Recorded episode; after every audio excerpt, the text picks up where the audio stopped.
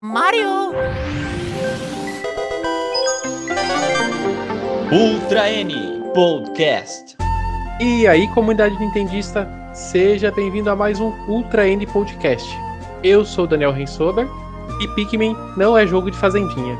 É, e eu sou o Teus Jackson e eu estou aqui para me decidir se eu compro ou não Pikmin. Meu nome é Júlio Rodrigo e Pikmin é o Metroid que Miyamoto ama.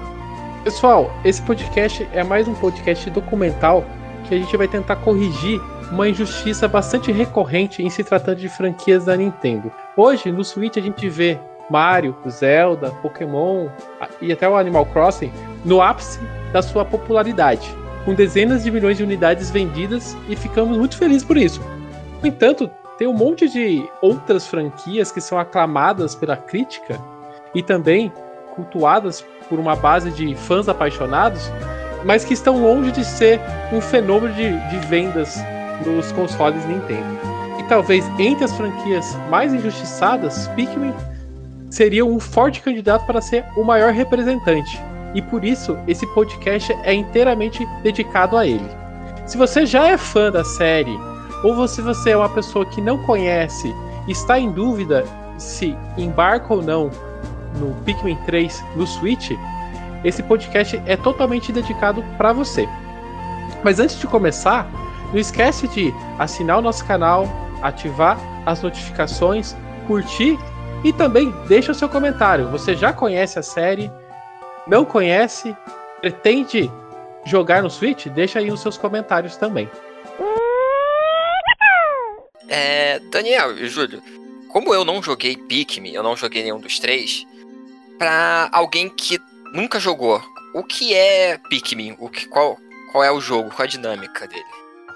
Realmente você controla em Pikmin astronautas. E eles estão se aventurando num planeta misterioso, o PFN 404. Esse planeta é bastante rico em recursos naturais. Ele tem uma, uma bela e vasta vegetação, campos gélidos, cavernas subterrâneas e resquício de uma tecnologia bastante familiar para nós humanos.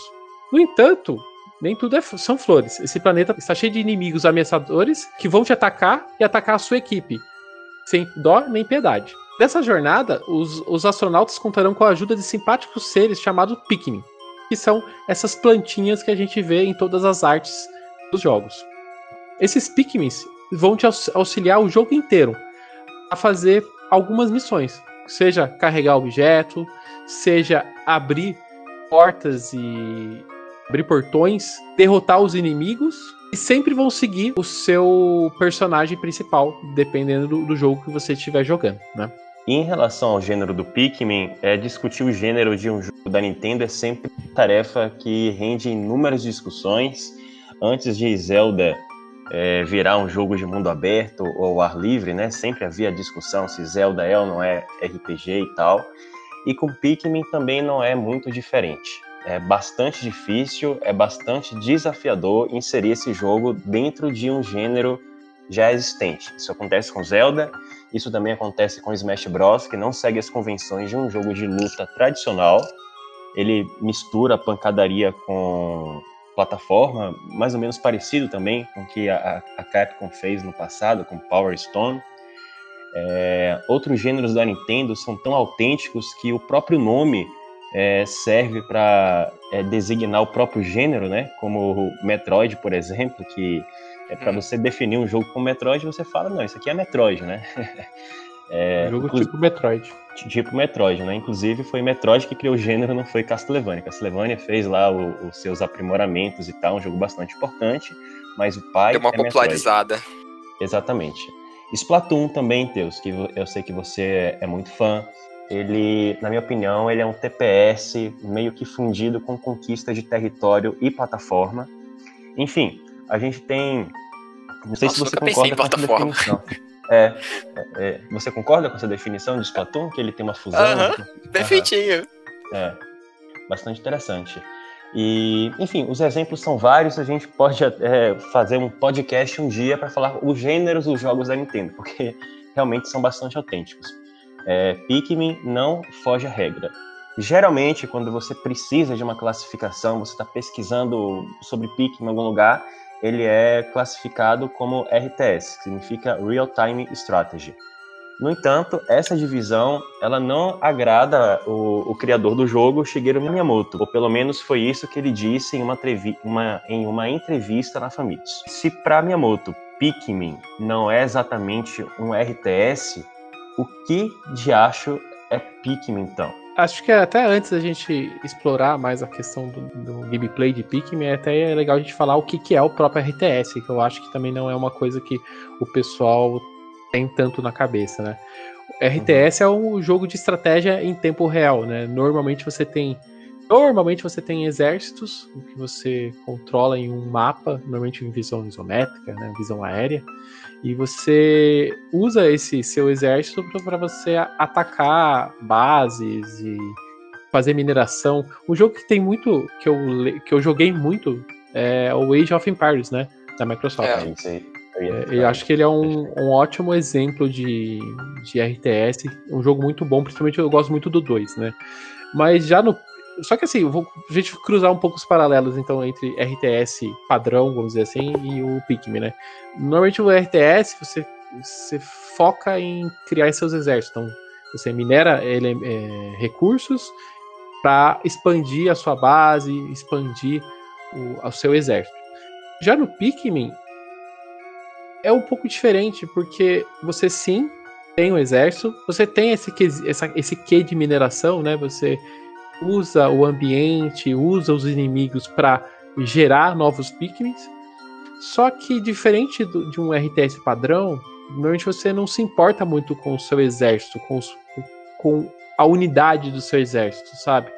No Pikmin, não. É, o seu exército tem muita personalidade, né? Então, aqueles bichinhos com folhinha na cabeça, florzinha na cabeça, você se preocupa com cada um deles. Então, você tá o jogo inteiro prestando atenção seu, neles. Se algum é, tropeça e cai, e você fica esperando ele se juntar à equipe novamente. É, o Pikmin tem essa questão de, de você se preocupa com cada um do, com cada um. Você se preocupa com cada componente do seu exército. Eu concordo muito contigo e, e recentemente eu vi uma pessoa comentando que não é, que não conseguia jogar Pikmin direito porque ela ficava abalada emocionalmente sempre que um, um Pikmin era atacado e morria por um predador. E o jogo não ajuda muito nisso, porque ele representa a morte por meio de um espírito, né? Sai a almazinha lá do Pikmin e você Exato. realmente fica um pouco triste não, quando o seu companheiro morre. Não só Nossa, isso. Né? Eles não são, tipo, é... você só utiliza, pega os bonequinhos, tipo, ah, tem um Pikmin ali pra você pegar e você joga eles. Eu sempre imaginei isso, tipo, como um RTS não. normal. É uma unidade que você vai, depois, sei lá, terminou a fase, o jogo te dá mais, repõe. Pelo contrário. Não, não. Inclusive, como o Daniel disse, eles, é, você precisa minerar e para poder reproduzir. Inclusive, é meio perverso isso, que eles utilizam todos os seres vivos que você pode atacar para se é, procriar, como se fosse uma espécie de praga, sabe? Eles, eles realmente utilizam a matéria biológica para se é, reproduzir. Caramba! Exato. Então, é. aí, aí está expandindo um pouco então nessa questão de gameplay, Teus. É, então, assim, missão inicial, você vai. É você encontrar o Pikmin na Terra, então em, em, todos os jogos você sempre dá de cara com um Pikmin, né? Acho que é sempre o vermelho, no caso, né? O, sempre o vermelho. Sempre o vermelho, né? É então, o basicão pra, tu, pra tutorial, né? Então. Exatamente. Aí, através desse um, você vai. É, normalmente você pega uma cápsula que, que aparece dentro de flores. Normalmente essa, essa flor ele gera um Pikmin você tem flores maiores que geram 5, 10, 20 Pikmin de uma vez só. E sempre que você encontra uma cor nova de Pikmin, você encontra uma cebola, o Onion, né? É, que é uma espécie de nave espacial dos Pikmins. É, acho que isso, biológica, né? É, eu acho que é, essa parte da nave do Pikmin é a coisa um pouco mais. Se você for parar pra pensar, é um pouco estranho, assim. Tipo, assim, eles moram na Terra, sempre moraram na Terra, do, daí do nada apareceu, aparece a, a, nave espacial deles ali. É um pouco, para mim, me soa um pouco estranho, mas tudo bem. Então, eles não é, são da, a... daquele planeta. É, existe, existe algumas teorias que tentam explicar a origem dos Pikmin, se são é, seres que surgiram no planeta Terra ou se são alienígenas que chegaram aqui. Então, o gameplay basicamente é você encontrar o Pikmin, você farmar novos novos Pikmins utilizando essas, essas, essas cápsulas, matando os inimigos, né? E encontrar outras cores de Pikmin. Então você começa com o vermelho, tanto no Pikmin 1 e 2 você encontra o amarelo e o azul, e no 3 você tem um mix de cor um pouquinho diferente, mas a gente vai visitar essas cores lá na frente, tá? É, uma, uma, outra coisa que é interessante você cruzar também no, no estilo de jogo é que se você pensar, é, também, você tem também um pouco de modo Mario de matar os inimigos, né? Tem alguns inimigos que você tem que meio que pisar em cima da cabeça dele para matar, mas você pisa tacando o Pikmin na cabeça dos inimigos, né? Então uhum. você tem também essa, esse, esse conceito meio Mario de pular na cabeça dos inimigos aqui, só que utilizando os Pikmins, né? Outra coisa também é que o seu astronauta também ataca. Só que ele só ataca quando você não tem nenhum Pikmin em mãos. Ele sempre dá um ah, ele também pode atacar. Pode, você, mas é, é, é, é bem difícil muito você. É, ele, ele, é um golpe muito fraco, mas eu usei muito no Pikmin 2, eu usei bastante a estratégia de usar só é, o astronauta para matar alguns chefes, para aí sim abrir caminho para os Pikmins passarem, entendeu? Então, é, existe também essa mecânica. Foi bem hardcore isso, hein? Funciona mais ah, por desespero, então, né?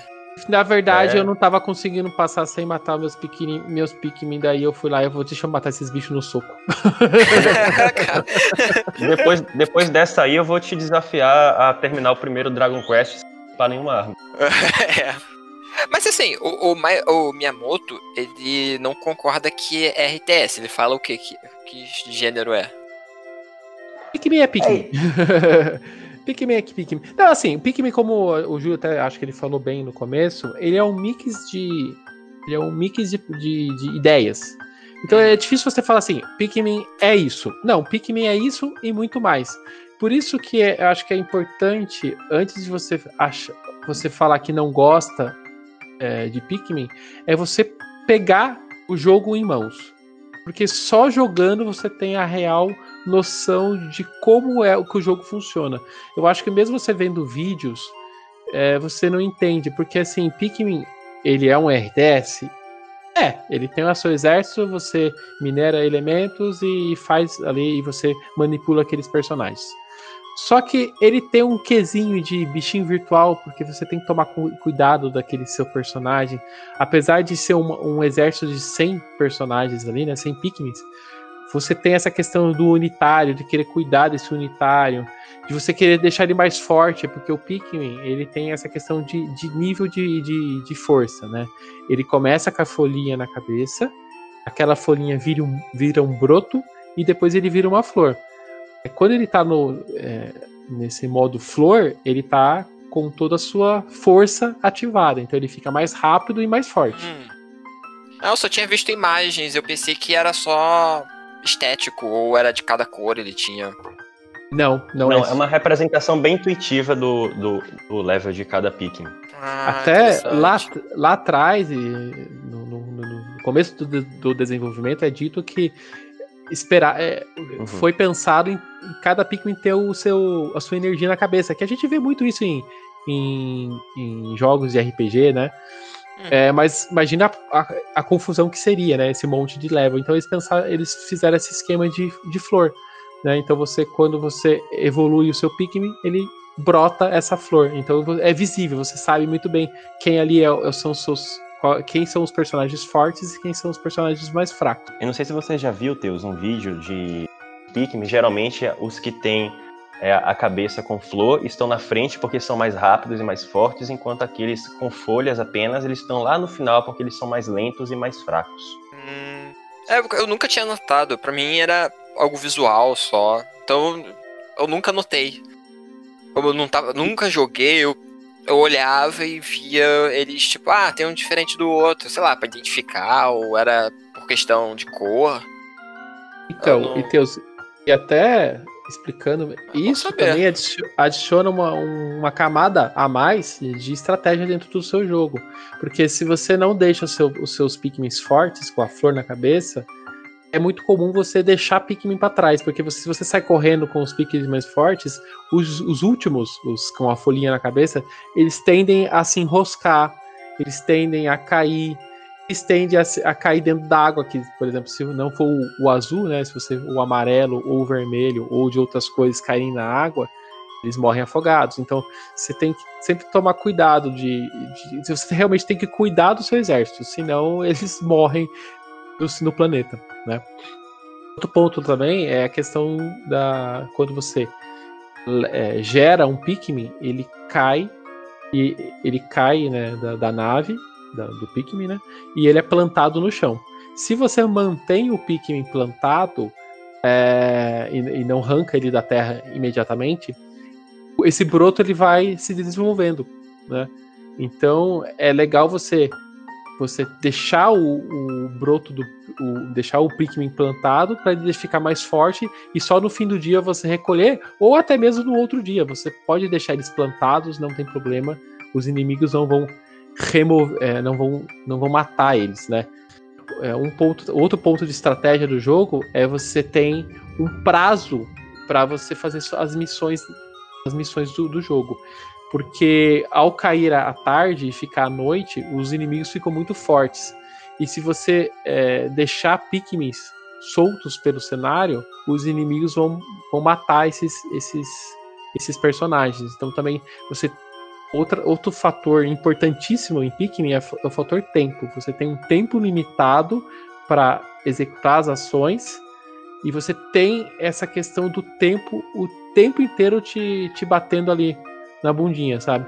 Você tem que correr atrás. Você é tipo aquele esquema do Majora's Mask que você tem hum. três dias para fazer. Imagina que você tem isso todo, toda toda gameplay de Pikmin. Você tem em torno de 13 minutos para fazer as ações no jogo. Interessante, é tipo como se fosse uns jogos de, sei lá, Mario e Sonic que tem um tempo que você tem que terminar a fase só que no Pikmin é o tempo para chegar à noite. Só que você ainda pode jogar durante a noite, mesmo ele não, vai ficar só num nível não. difícil. Ah, ele meio que termina né, a partida. É, é, o seguinte, Deus, é, sempre que o dia termina, o, os astronautas se recolhem às naves, é, carregam consigo os Pikmins que estão sob domínio deles, os Pikmins que ficaram sob o cenário, é, que ficaram no cenário, infelizmente eles não terão um futuro, um, um futuro muito promissor, é, mas os que estão sob, sob o seu comando retornam à nave, aí você só espera a noite passar na atmosfera e você seleciona no mapa lá é, para onde você quer ir no dia seguinte. E assim é, retomar a, a exploração em alguma outra fase ou na mesma, entendeu? Legal. Agora, uma, uma questão, acho que a questão de estratégia aqui, eu acho que a gente explicou bem. Agora, acho que a gente devia falar também por que que Pikmin, já, por que que Pikmin é uma fusão de outros gêneros. Por exemplo, ele pode ser considerado estratégia com plataforma porque, além dessa questão de eventualmente matar inimigos jogando, arremessando Pikmin é, na cabeça dos outros personagens, o cenário em si tem diversos itens escondidos em, em, em plataformas que você precisa arremessar os Pikmins para superar existem alguns desafios com plataforma. O cenário, ele também, ele, como poderia dizer, que o cenário ele se desenvolve em tempo real, é mais ou menos parecido com Metroidvania. Existem, o cenário está bloqueado, você vai usando os pickings para liberar novas, no, novos lugares, novos atalhos, nesse esquema que lembra um dos fundamentos de Metroid. Uhum. O, você também utiliza vários dos Pikmins para resolver puzzles. Principal, eu... Principalmente no terceiro, né? O, o terceiro jogo, ele, tudo isso que a gente está falando, ele, ele expande e usa muito mais no, no desenvolvimento do gameplay, né? Perfeito. A gente pode colocar cinco ou seis gêneros, isso para não mencionar o próprio roguelike, ou até Diablo-like, porque o, o Pikmin 2 ele é bastante focado na exploração de dungeons. E as dungeons, elas têm até gerações procedurais, é, são aleatórias a, a, depender de cada partida que você... É, a depender do seu jogo, certo? Nossa, tipo, cada fase vai ser diferente? Nas dungeons, sim, no 2. Ah, no 2 só. O primeiro Pikmin foi lançado em 26 de outubro de 2001 no Japão e 2 de dezembro do mesmo ano nos Estados Unidos, sendo um dos primeiros jogos do Nintendo GameCube. Né? Ele foi recebido muito bem pela, pela crítica. Ele tem a nota 89 no Metacritic, sendo que ele tem 39 análises. E o jogo vendeu em torno de 1 milhão 600 mil unidades. Em Pikmin 1, você controla o Limar e após um misterioso asteroide né, colidir com sua nave chamada SS Dolphin, ele faz um pouso forçado em um planeta e percebe que o impacto causou sérias avarias em sua nave. O que é ruim fica ainda pior. O Limar descobre que a atmosfera desse planeta é repleta de um gás nocivo chamado oxigênio. e como suas reservas são suficientes para apenas 30 dias, ele precisa recuperar 30 peças da sua nave e retornar ao seu planeta natal, o planeta chamado Okotati, para reencontrar seus filhos e esposa. Lembrando que o nome dessa nave, SS Dolphin, é uma homenagem ao, ao nome protótipo do GameCube que se chamava Dolphin lá em, em 98, 99, 2000. Tem muitas referências a, a golfinhos nos jogos da Nintendo. No Nintendo 64, F-Zero-X tem algumas referências e no GameCube também. Tanto o Super Mario Sunshine quanto o Pikmin fazem essas homenagens. Essas brincadeiras sempre estão por aí. O Pikmin, o Pikmin 1, ele é o o jogo mais simples da, de toda a série. Ele só tem três espécies de Pikmin. Você tem o vermelho. O vermelho ele é mais forte para batalhas. E ele imune ao fogo. Imune ao fogo. Temos o Legal. azul, que pode nadar. E tem o amarelo, que é elétrico. E ele pode também carregar bombas. E, te, alcança as maiores alturas também, né? Isso, ele é mais leve, então ele, você consegue tacar ele mais alto, né? No Pikmin 1, você tem essa questão então do tempo. Você tem 30 dias para recuperar a sua nave. Você tem que otimizar o seu tempo ao máximo para conseguir é, explorar o, o, ambiente e conseguir essas, esses pedaços da nave do, do Olimar. Pra aí sim você conseguir voltar para sua casa. É, só para ficar claro para o pessoal, além do limite individual de dia que você tem, você tem 13 minutos para fazer suas atividades, tem um limite geral de, de 30 dias para você terminar o jogo. Senão é game over. Então tem que terminar todas as fases, não só no tempo da fase, tem que terminar no tempo, do tempo do jogo em si. Isso. Eu não diria game over, na verdade, eu diria finais diferentes. Porque de acordo com a quantidade de, de, de peças que você consegue, você tem um final diferente. Você tem de, desde um final onde o, a nave não consegue sair do planeta e o, e o Olimar é plantado uh, no solo do, do planeta, até uhum. o, um, um, final onde você, é, você fica com a nave inteira é, remontada, né, a nave inteira reconstruída, e com um monte de Pikmins, de naves de Pikmin, né, de, de cebolas e Pikmin voando ao fundo, né? Inclusive, o Olimar, ele tem um diário que ele escreve ao final de cada dia que serve como um recurso dramático é bastante importante para a história. Caso você chegue lá próximo ao 25º dia sem uma quantidade razoável de peças da nave, ele começa a expor toda a sua ansiedade com a, a proximidade do fatídico trigésimo dia lá no diário. É um, um, recurso bem, bem agonizante, assim, porque o jogo já te dá bastante ansiedade, né? É uma ansiedade gostosa. Mas a, a descrição lá do animar é, é bem. É bem emocionante. Ah, mas deve ser legal fazer várias vezes o jogo, porque, sei lá, na primeira vez que você vai jogar, você não sabe jogar direito, então você vai ler o diário ele vai estar tá agoniado. Mas sei lá, depois que você jogou pela segunda vez, você vai saber onde estão as coisas para fazer, você vai jogando mais rápido, vai pegar mais peças então o diário vai estar tá ele com mais, mais animado, né? Que ele vai conseguir sair do planeta, provavelmente, né? Sim, sim. Inclusive, a primeira vez que eu joguei o Pikmin, eu não consegui pegar as 30 peças e, e, e tive o bad end, né? Eu só consegui fazer tudo no, na segunda tentativa. Normal, normal. Por sinal, vamos, vamos tirar o, o elefante da sala. Pikmin 1 é muito ruim, né, gente? Desculpa, eu não, não consigo não. gostar de Pikmin 1, gente.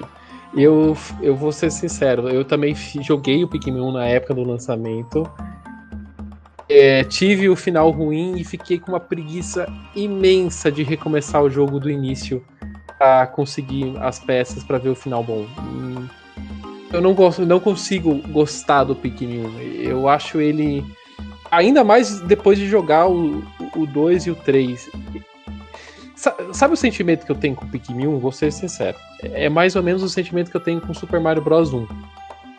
Depois que você joga o Super Mario Bros 3, você jogar pro Super, voltar pro Super Mario Bros 1, você vê o jogo, o jogo tá todo ali, só que as continuações evoluíram tanto a, a, a experiência que, tipo assim, é, vale você voltar no, no jogo mais para como questão histórica, para você entender como as coisas. Da, da onde as coisas nasceram, do que você curtir a experiência, sabe? Eu tenho, eu tenho uma comparação diferente da sua, mas no mesmo sentido, só que mais positiva. Porque para mim, Pikmin 1 ainda é um jogo muito bom. Eu comparo com Donkey Kong Country 2 e o primeiro Donkey Kong Country continua um jogo muito bom, mas é, é claro que a, a sequência assim evoluiu bastante coisa, certo? Mas para mim o, o, primeiro continua tão bom para ser jogado assim que você eu não diria deixe de jogar ou jogue apenas para conhecer as origens. É, jogue porque é bom e, e essa esse limite de 30 dias, de fato, às vezes dá um pouco de preguiça, de desânimo para você fazer uma, uma segunda tentativa.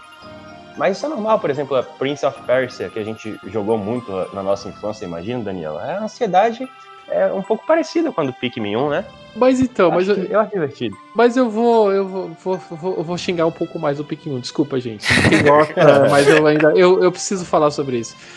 O Pikmin 1, você em todos os Pikmins, logo no começo você consegue pelo menos três tipos de Pikmin, né?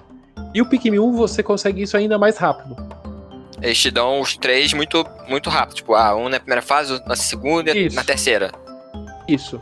As missões que você faz são quase sempre as mesmas. É quebrar o portão, hum. criar uma, montar uma ponte, pegar a peça, matar um inimigo simples. Sabe? Você cai num vício de gameplay muito grande. E eu não consigo. E eu não gosto muito disso, sabe? ele não tem um mix de tarefas muito grande. É, no 2 e no 3, como, ele passa, ele passa a ter mais elementos de gameplay, ele consegue, ele conseguiu me capturar muito, mas muito mais. Um não, você começa logo na primeira fase ali, você você já consegue os, os, os Pikmin você, e você vai repetindo, repetindo, repetindo, pegando as partes até o final. É, por exemplo, é uma coisa que a gente vê nos próximos jogos que é a questão de ter chefes de fase, né? Uhum. Você quase não tem chefes no, no Pikmin 1, sabe? Ele é muito. É, é, o, o Pikmin 1 ele é muito mais focado na questão de você correr contra o tempo e pegar as peças do que na exploração. Ele é mais um, um o modo time trial do que, sei lá, uma, uma história, Isso. uma campanha. Isso, basicamente o jogo inteiro é um time trial. Um, um time ataque, um time qualquer coisa, sabe? É você, é, é você o tempo inteiro correndo atrás do tempo. E isso não me pega. Ah, tá. Júlio, defenda. é, Daniel, é o seguinte. É, eu entendo, a grande maioria das pessoas também não gostam dessa mecânica do limite de 30 dias. Inclusive, na contracapa do Pikmin 2 está escrito algo assim: é, não há limite de tempo, explore à vontade. No entanto, assim, é, a, a, gente está muito acostumado com os collecatons da, da Rare, da Nintendo, etc., ter muito tempo para explorar é, vários jogos, né? Donkey Kong 64, por exemplo, foi o um paraíso para quem gosta de, de explorar, Breath of the Wild, etc. É, mas um jogo que fale, ó, explore, mas concilie com limite de tempo, é original e é charmoso. Eu reconheço que a grande maioria das pessoas não gosta, certo? É, é e assim, vá com cautela no Pikmin 1, é, é devido a, a essa, é, a esse quase consenso que existe em relação à característica dele, mas considera ainda um jogo muito bom. Outro um ponto que é extremamente importante a gente falar, é, acho que é a sua história de desenvolvimento, né? Na época do, do GameCube, a primeira coisa que a gente viu na apresentação da E3 foi aquele vídeo do Mario 128, né? Que era 128 Marios em cima de uma plataforma, cada um fazendo uma ação diferente, é, fazendo uma brincadeira diferente. E a gente vê que esse conceito de múltiplos personagens é, é, é utilizado várias vezes dentro do, do GameCube. A gente vê no Paper Mario, por exemplo, você tem a questão da plateia, você tem a questão de algumas cutscenes, você ter um monte de inimigos na tela, né? Mas eu acho que essa, essa ideia de múltiplos personagens foi totalmente incorporada na gameplay de Pikmin, né? Então, quem viveu aquela, essa época do GameCube e a sua transição para o Wii, viveu com uma inquietação. O que cargas d'água a Nintendo pretendia fazer com Super Mario 128? O que era Super Mario 128? O que ele virou? O que ele se transformou? Se ele já existe ou não? E foi muito difícil mesmo conseguir extrair essas informações do Shigeru Miyamoto. É, no entanto, demorou pelo menos uns sete anos, mas esses mistérios foram encerrados. Essa tech demo foi dos anos 2000. A conclusão sobre o destino de Super Mario 128 só aconteceu por volta de 2017. Por sinal, eu tive, baixar, eu tive, que baixar esse vídeo numa internet de 56 kbps para conseguir ver esses Mario pulando, hein? Ai, você viu isso, eu só fui ver esse, esse, esse vídeo aí depois da popularização da internet. foi, bem, foi muito tempo depois. É. Só fui ver há dois segundos atrás. Antes tarde do que nunca, viu, Teus? Mas vamos lá. É, em agosto de 2016, a, a IGN entrevistou Shigeru Miyamoto pouco, poucos meses antes do lançamento do Wii, do Wii e a ocasião no, no qual ele disse o seguinte sobre Super Mario 128. Estávamos fazendo experimentações por todo esse tempo. Alguma percentagem de Mario 128 está incluída como Super Mario Galaxy no Wii. Mario 128 foi um conceito de teste para Mario. Então, por exemplo, as partes em Mario Galaxy em que você está correndo na superfície vieram de Mario 128. Em 8 de março de 2007, Miyamoto praticamente confirmou que Super Mario 128 influenciou outros jogos além de Mario Galaxy. Para encerrar a apresentação, Miyamoto disse que uma das perguntas mais frequentes é o que aconteceu com Mario 128. Surpreendentemente, ele explicou que, embora fosse simplesmente uma demonstração tecnológica do GameCube, também era uma espécie de conceito que influenciaria decisões de design ainda hoje. Em primeiro lugar, foi usada como base para muitos personagens de Pikmin na tela e na inteligência artificial. Mas mais importante, agora está influenciando o level design e a jogabilidade livre de Super Mario Galaxy. E finalmente, a conclusão de, de toda essa confusão foi no discurso do Shigeru Miyamoto, ainda no, em, na GDC de 2017, onde ele deu o ponto final sobre o destino. O que aconteceu com Mario 128? Ele perguntou e respondeu em seguida: A maioria de vocês já jogou, então, ele passou o slide, que hum. ele, na verdade o slide ele estava usando o, o iPhoto Channel, vocês lembram disso? é tipo o Paint do, do i. Então, ele estava fazendo a apresentação usando aquele aplicativo, e aí, quando ele perguntou isso, ele colocou lá a imagem de, Mario, de, de Pikmin. Deixando claro que uma das origens do Pikmin foi Super Mario 128. No entanto, sempre ficou subentendido que a origem que Pikmin não tem apenas uma origem, não é apenas Super Mario 128. É, na verdade sempre é, é dito que sim, é, Pikmin nasceu ali do, do Mario 128, mas é uma junção, novamente, né? É uma junção de ideias, né? Tem muito essa questão que é dito que Pikmin nasceu por causa de um hobby novo que o Miyamoto estava, é, estava fazendo né, Tava cuidando do jardim. Exato. Do jardim dele, ele tava, né? Ele tava dando. fazendo um frila de jardineiro, né? Cuidando do, do jardim dele. E diz que ele observando as formigas do, do jardim dele, é, todas elas andando em fila e carregando objetos, foi dali que surgiu esses, os conceitos de gameplay do Pikmin. Perfeito. E, e, sobre isso ainda tem duas consequências. A primeira é que os ambientes do primeiro jogo é, são tentativas de digitalização do jardim do Shigeru Miyamoto e também da vizinhança dele. Vocês sabiam dessa história? Eu, fiquei, eu, lembro de ter lido alguma coisa na época sobre isso, né? Dessa questão de, de tentar levar o jardim para dentro do GameCube. Isso. E, e também que o, o, o cachorro dele se chama Pico.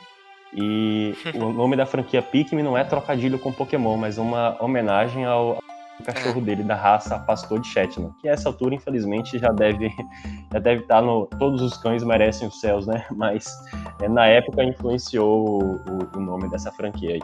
E, esse, e é essa questão também de, de, essa questão do cachorro. Se você parar para pensar, depois que você sabe dessa história do cachorro do, do Miyamoto e você vai pro jogo, você vê essa questão de comportamento cachorro do, dos Pikmin, sabe? Eles eles seguem você para onde você vai. Assim como todo mundo tem um cachorro, normalmente o cachorro elege alguém da casa e sempre tá seguindo essa pessoa, né? Então, é, é, todos esses elementos, Mario 120, 128 mais jardim mais cachorros, tudo isso vira Pikmin no fim das contas. Perfeito. E a gente vai colocar uma foto do cachorro do Miyamoto aí, viu, Daniel? A gente pode colocar na edição, quando ele revelou o cachorro dele lá na GDC. É muito engraçadinho. Dizem que a, essa raça pastor de Shetland é especialmente conhecida justamente por essa característica aí de lealdade, de seguir o, o dono com muito afinco. Mas por incrível que pareça, é, a origem de Pikmin ela é tão remota, tão remota que ela antecede o hobby, que ela pode anteceder o hobby do Miyamoto por jardinagem. Ela pode ter a sua origem em Adão e Eva, por mais incrível que pareça.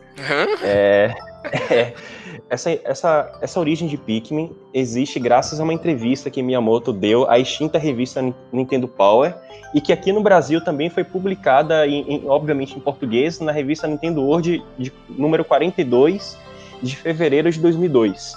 É, segundo Miyamoto, é, Pikmin começou como uma ideia de controlar vários personagens simultaneamente, mas de início eles eram em menor número e não eram alienígenas. Miyamoto diz que no início eram apenas dois personagens. e quais eram os nomes dos personagens? Adão e Eva. Miyamoto estava fazendo uma estava fazendo uma, uma, homenagem ao, ao cristianismo, né? Eu acho que Zelda também, Zelda também iniciou assim, não foi, gente? Sim, sim, tinha bastante referência no primeiro Zelda. Ele falou nessa entrevista: no começo, a ideia era apenas observar a vida deles. Achei do ponto de vista do produtor, isso era uma ideia interessante. Observar a vida deles era o tema dar amor a eles ou fazê-los lutar, fingir ser Deus. Dependendo das decisões, eles poderiam fazer um ninho e ter filhos.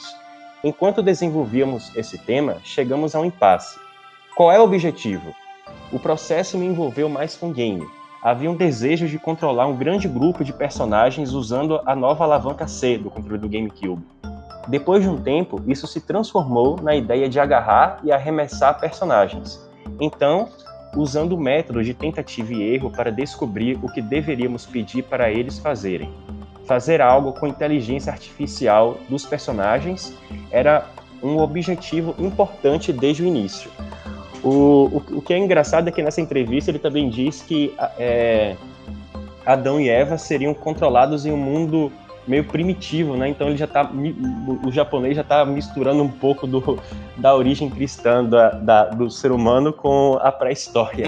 Devia ser um, um, uma grande confusão essa questão do, dos conceitos. E, e, segundo essa entrevista, é, esse conceito de Adão e Eva teria deixado em, em um determinado estágio de desenvolvimento do Pikmin uma característica no jogo no beta do jogo, que era a, a noção de livre-arbítrio, porque nas primeiras versões, antes é, dos, da, dos departamentos de teste passarem feedback para Nintendo, é, os Pikmins não te obedeciam automaticamente. Você colocava eles para fazer uma função e eles podiam obedecer ou não.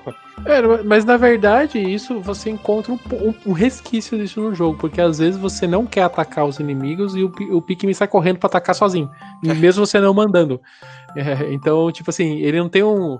Ele, ele, sempre, ele sempre obedece o seu comando, mas às vezes ele faz um comando que você não deu. Não, é, realmente, acho que ainda tem esse resquício aí mesmo, Daniel. Agora, existe também, além dessa questão de Adão e Eva, uma questão ainda mais. Existe uma questão que antecede ainda mais o Adão e Eva. Porque durante a, a transição do Nintendo 64 para o GameCube, aparentemente a Nintendo estava com vários jogos assim, de, com conceitos de simulação. O Doshin the Giant nasceu naquela época, o Animal Crossing nasceu naquela época e a Nintendo tinha em desenvolvimento um jogo chamado Cabbage, que foi pensado para o 64DD e nunca viu a luz do dia, supostamente. Na verdade, o Júlio, até adicionando, o que a gente vê nessa época do 164DD é, é uma vontade de, de ficar sempre gravando novas informações naquele disquete. E, e, e normalmente esses, jogos de, de evolução, esses jogos de, é, de esses jogos tipo Tamagotchi, vamos dizer assim, né? Que você cuida de, de um ou de vários personagens, eles necessitam a todo momento você está gravando, é, salvando esses dados. Então você vê vários jogos, várias, várias é, franquias ou tentativas de franquias nascendo no 64DD, mas depois é, ficando mais maduras em outros consoles. Perfeito. Tanto é que o Cabbage era descrito nas revistas da época como uma espécie de Tamagotchi. E olha só, acho que você vai gostar do time de desenvolvimento, viu, Teus? Hum. Era o Shigeru Miyamoto, o X Exato Itoi, os oh. Modern, e o, é, e o Ishihara, produtor de Pokémon. Como é que eles cancelaram isso? É, cancelaram porque quase tudo do 64DD foi cancelado, né? Mas, assim, de repente, aí um motivo para você é, jogar Pikmin agora. Provavelmente a origem desse jogo teve o dedo do Itoy. Nossa.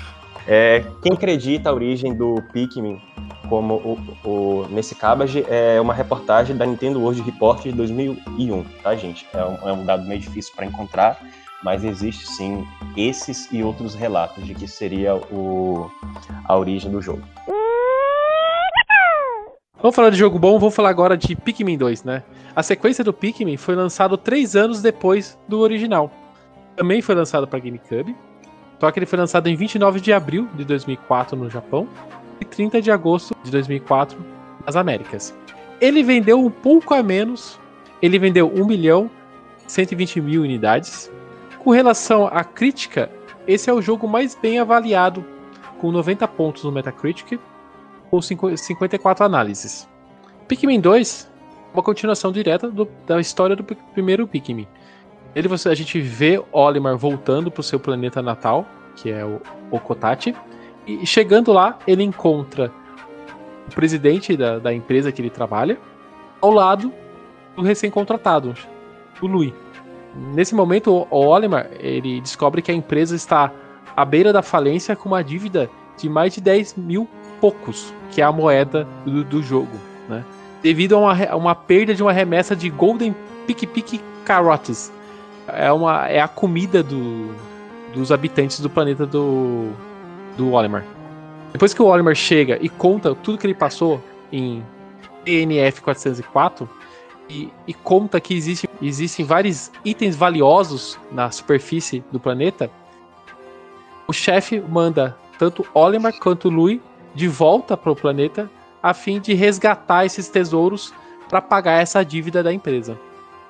Agora, falando mais do jogo em si, esse jogo evolui demais a franquia. É... Logo de cara, você dá, já dá de encontro com uma animação em CG, uma coisa pouco vista nos jogos da Nintendo, né? Você tem uma CG que é feito. Aparece até tem esse esquema de stop motion né, do, dos personagens. E toda essa história que eu falei há pouco é toda é, mostrada em CG e com legendas. Mas tem dublagem ou eles fazem aqueles barulhinhos? Porque na época de GameCube, até o Mario ele começou a ter voz.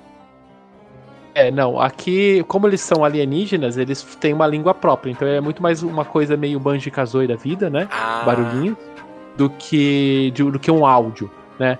Só que, por exemplo, comparado ao primeiro jogo, o primeiro jogo você não tem barulho nenhum. O Olimar não fala, né? Uhum. Você tem só os barulhos dos Pikmins. E aqui não. Os personagens, eles têm essas, essas vozes, essas vozes, né? Então deixa o jogo muito mais vivo, né?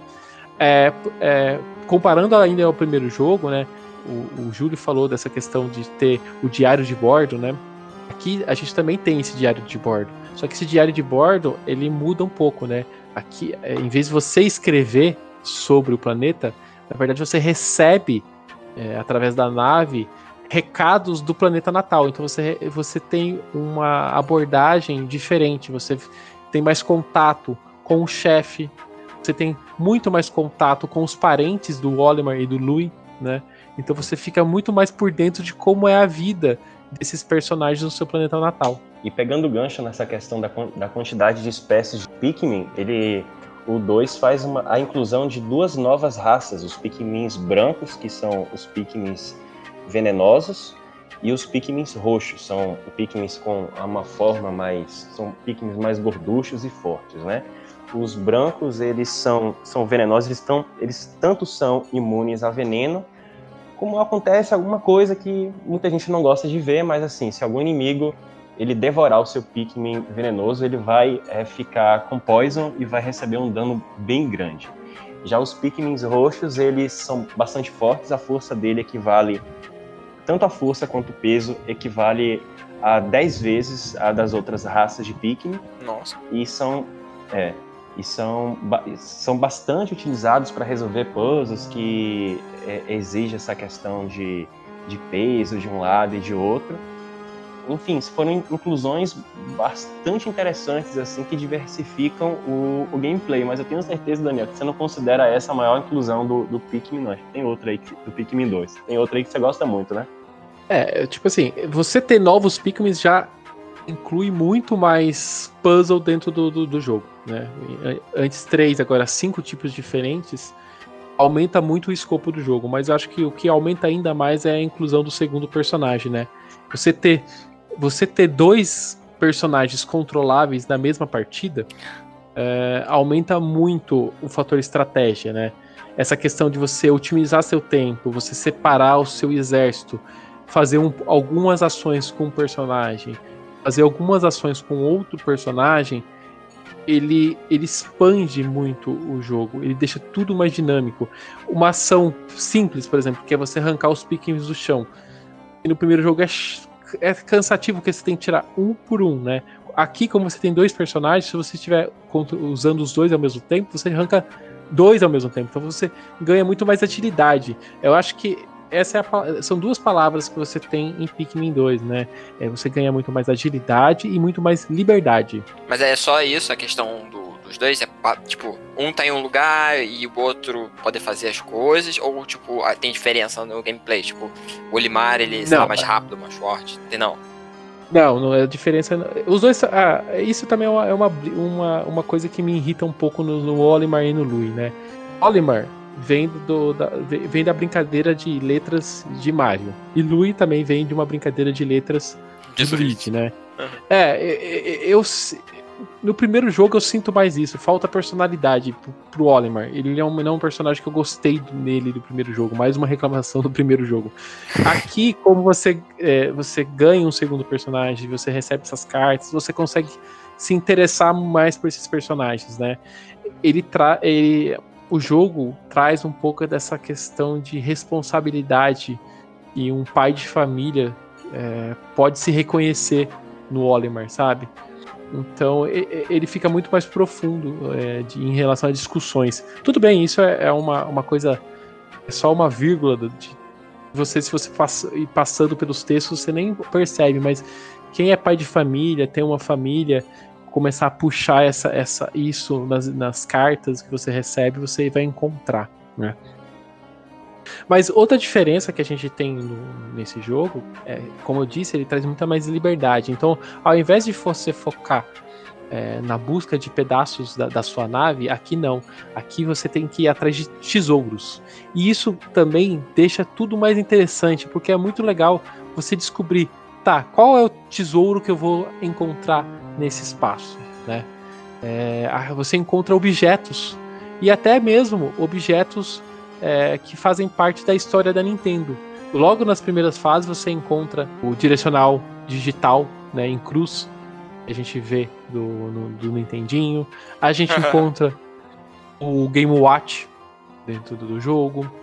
E outra coisa super legal que, você, que quem não sabe nem, nem vai identificar. Você tem um, um brinquedo chamado Love Tester. Esse brinquedo foi produzido pela Nintendo em 69. Né? E ele é um dos itens mais importantes dentro do, do jogo, né? Você encontra o Love Tester, ele vira um radar. Quando você está próximo de um tesouro, esse radar fica pitando. É, eu acho isso bastante interessante. Eu tô olhando aqui, tipo, o gameplay. É, além dessas coisas de da Nintendo, tem coisas de terceiros, tipo uma pilha, que é uma pilha Duracell. Eu fiquei, tipo, caraca, não é só Sim. uma pilha, é uma pilha Da Sim. Duracell. Você tem pilhas, você tem tampas de garrafas, você tem, por exemplo, também um, é legal. Você tem no jogo uma bisnaga de tinta do, do Mario Paint, você tem giz de cera do Mario, você tem uma caixa de fósforos do Bowser. Então você tem várias brincadeiras que não tem como você não ficar feliz encontrando os tesouros. Você vai sempre ficar com um sorriso no rosto vendo essas referências dentro do jogo. E o, o engraçado é que, obviamente, e como são alienígenas descobrindo os resquícios de nossa tecnologia, eles não conhecem o nome desses objetos como nós convencionamos a chamá-los, né? Então, eles, eles chamam esses objetos de um nome bastante específico e às vezes é muito engraçado você imaginar uma como que um- uma raça que não faz parte da nossa cultura chamaria um, um objeto em si sem a, a, a convenção cultural prévia. O de pad mesmo ele chama de Pedra da Glória.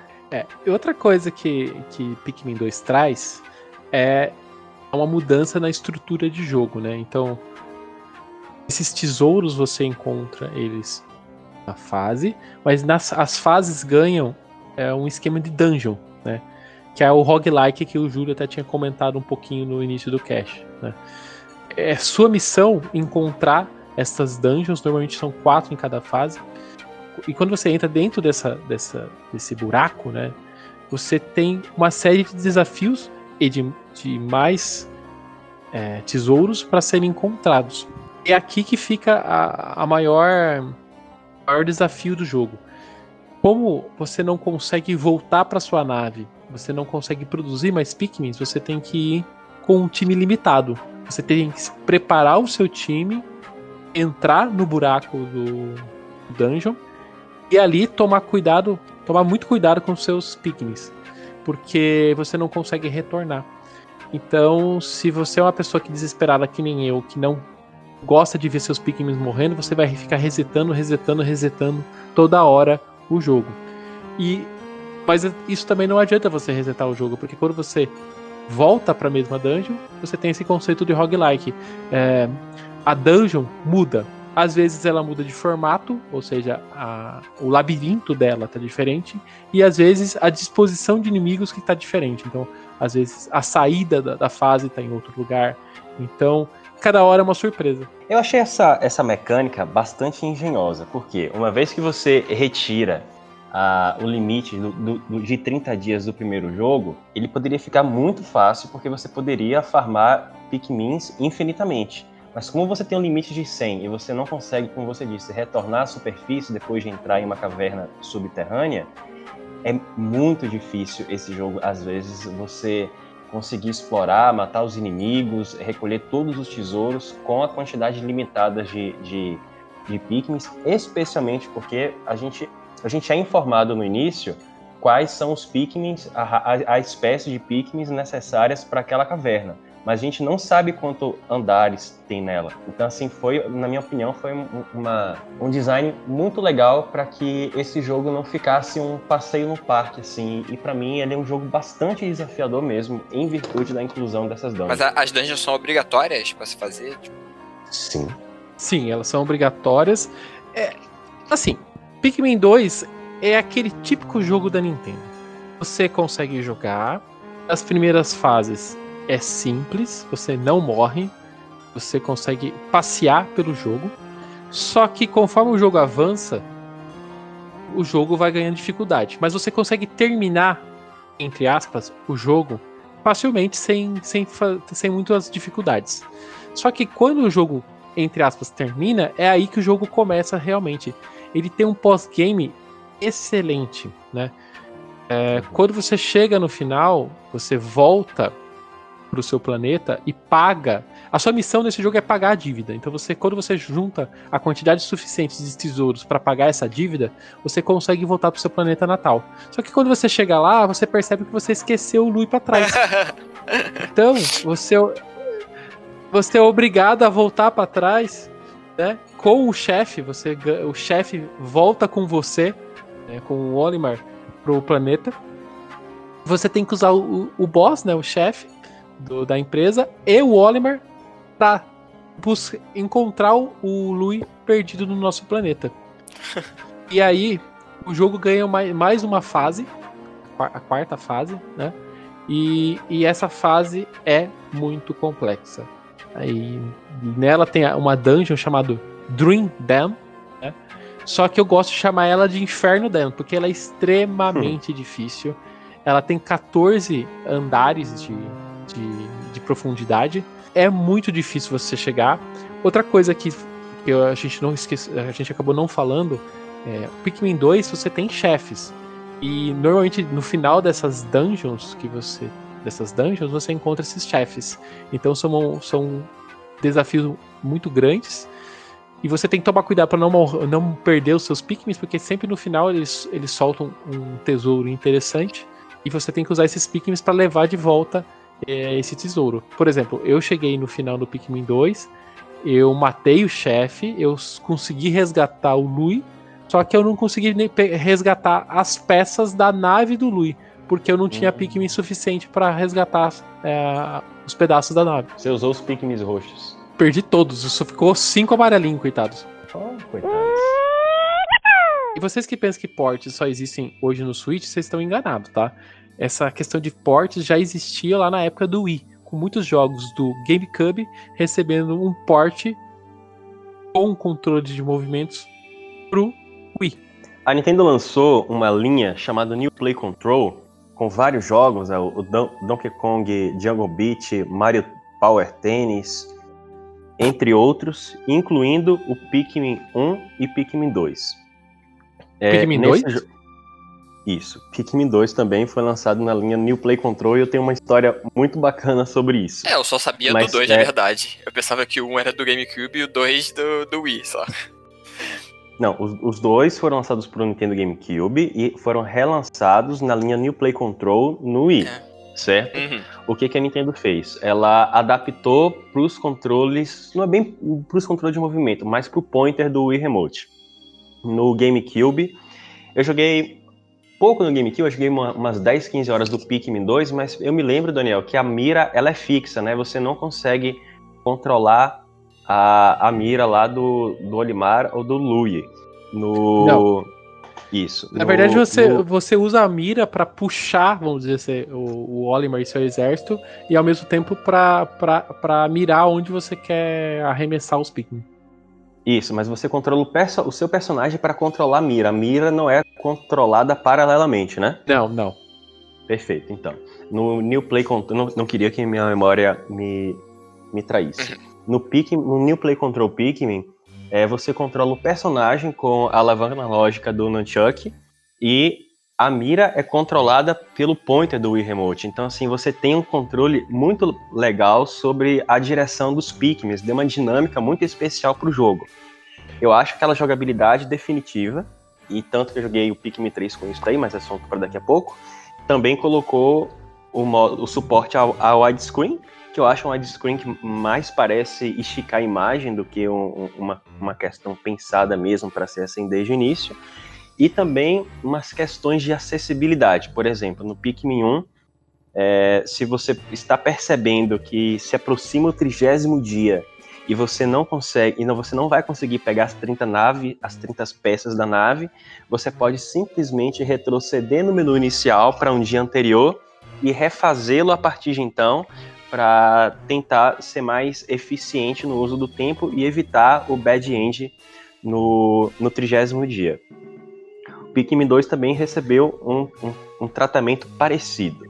Um ponto que eu queria adicionar para vocês entenderem a, diferença entre um, um, jogo e outro, essa questão do pointer do Wii Remote, entenda como se fosse um mouse para um RTS. Você consegue facilmente apontar e, e, e e jogar os seus Pikmins muito mais rápido do que o controle do, pelo, pelo controle do GameCube. Eu não sei como é, como foi, eu não sei como foi a trajetória de vocês na, na franquia Pikmin, quer dizer, a de Deus eu até sei, espero que você inicie sua trajetória agora com o Pikmin 3, mas a minha foi nos seguintes termos. Eu já acompanhava a franquia Pikmin pelas revistas na época do GameCube, mas eu não tive oportunidade de de jogá-la nessa época, porque na época eu não trabalhava, era estudante, eu dependia é, dos meus pais ou de familiares para ter os jogos. Então, todos os meus jogos do GameCube foram bem contados. A situação mudou um pouco no Wii. Então, assim que a Nintendo é, anunciou a linha New Play Control, comprei o Pikmin 1. Ao contrário do Daniel, eu fiquei fascinado pelo Pikmin 1. E fiquei muito triste porque o New Play Control Pikmin 2 não tinha sido lançado no, nos Estados Unidos. Ele foi lançado no Japão, foi lançado até na Europa, né? A gente sabe que naquela época a Nintendo of America ela pensava, hesitava 10, 20 vezes na hora de lançar um jogo sem tanto apelo comercial assim na, é, nos Estados Unidos e ficou sem lançar o, o, o Pikmin 2 durante muito tempo. Então o que é que eu fiz? Eu mandei um e-mail para Nintendo. Falei, Nintendo, na época não tinha Facebook, não tinha Twitter. Nintendo, eu gostei, tinha Orkut, tá? Nintendo, é, eu gostei tanto do Pikmin 1 e estou muito triste porque vocês ainda não lançaram o New Play Control é, Pikmin 2 no, no, no Wii, aqui nos Estados Unidos. O item ele já, tinha, ele já tinha sido lançado já em outros territórios? Já, já, já tinha sido lançado no, no Japão e, e Europa. Aí eu falei para eles, ó, o, o, o, item trava de região, não vou conseguir, é, nem, nem se eu importar vou conseguir. Você poderia lançar esse jogo aqui? Aí eu, res, eu recebi um, uma resposta. Eu sei que é todo mundo que manda e-mail recebe a resposta, mas a resposta foi um pouco. É, deu um certo ânimo. Por quê? Ela falou: ó, aprecio que você gosta disso aí, eu não posso assegurar o lançamento. No entanto, eu vou é, transmitir essa sua mensagem para o setor de tomada de decisões. Eu só sei que uns seis meses depois, oito meses depois, o Pikmin 2 foi lançado no, no Wii e eu comprei. Eu vou, até colocar esse, esse e-mail aí pro pessoal que tá no YouTube. O, Enfim. O, o Júlio levantou a hashtag naquela época, gente. É, pois é, antes de hashtag. E assim, hoje em dia, para quem tem o Wii U, para poucas pessoas que têm o Wii U e quiserem conhecer o Pikmin 1 e 2, é, dá para comprar. Eu acho que esses jogos físicos, tanto no GameCube quanto no Wii, eu acho que devem ter ficado bem caros. Ah, com certeza. Mas a Nintendo lançou, é, mas a Nintendo lançou no Virtual Console. Se eu não me engano, eles custam 20 ou 25 dólares no Wii U. Então dá para você jogar, mas precisa ter o Wii Remote e não tinha aqui, galera. Por sinal, depois que você joga com o Wii Remote, eu acho muito difícil você voltar pro, pro gameplay padrão, né? Eu tinha, eu joguei o Pikmin 1 na época, logo no lançamento do Pikmin 1, até contando um pouco a minha história com o jogo. É, eu também não tinha dinheiro na época, eu, eu jogava muito poucos jogos, e, então Pikmin 1 passou da minha mão sim. Só que, como eu disse já agora anteriormente, né? Eu não gostei do primeiro jogo. Eu fiquei muito irritado com o primeiro jogo e logo eu troquei ele por algum outro jogo. E isso me afastou até há muito pouco tempo da série. Eu falo, graças a, ainda bem que a gente tem o um podcast, porque ele me fez correr atrás do Pikmin 2 e do Pikmin 3. Redescobri Pikmin. E eu me apaixonei, tá? Então, eu joguei oh. o Pikmin 1, não gostei. Quando eu coloquei o 2, eu tinha o jogo aqui em casa, porque eu comprei recentemente, mas eu não tinha jogado, porque porque eu não, não tinha vontade. Eu, eu, ainda tinha esse ranço do primeiro Pikmin. Eu falei, ah, um dia eu jogo. E para fazer esse podcast, eu fui meio que obrigado a jogar. E obrigado, pessoal, obrigado, porque. Cara, que jogo gostoso é o Pikmin 2. Ele é. De, de novo, eu acho ele muito melhor que o Pikmin, o primeiro Pikmin. Mesmo jogando com o controle do GameCube, é, eu gostei muito do Pikmin 2. Quanto a Pikmin 3, ele foi lançado nove anos depois do lançamento do Pikmin 2, saindo no Japão no dia 13 de julho de 2013 e 4 de agosto de, 4 de, agosto de 2013 nos Estados Unidos. Ele vendeu uma quantidade muito parecida com os dois primeiros jogos. Mesmo com uma base instalada pequena do Wii U, Pikmin 3 vendeu 1 milhão 270 mil unidades, ficando com a 17 posição entre os jogos mais vendidos do console.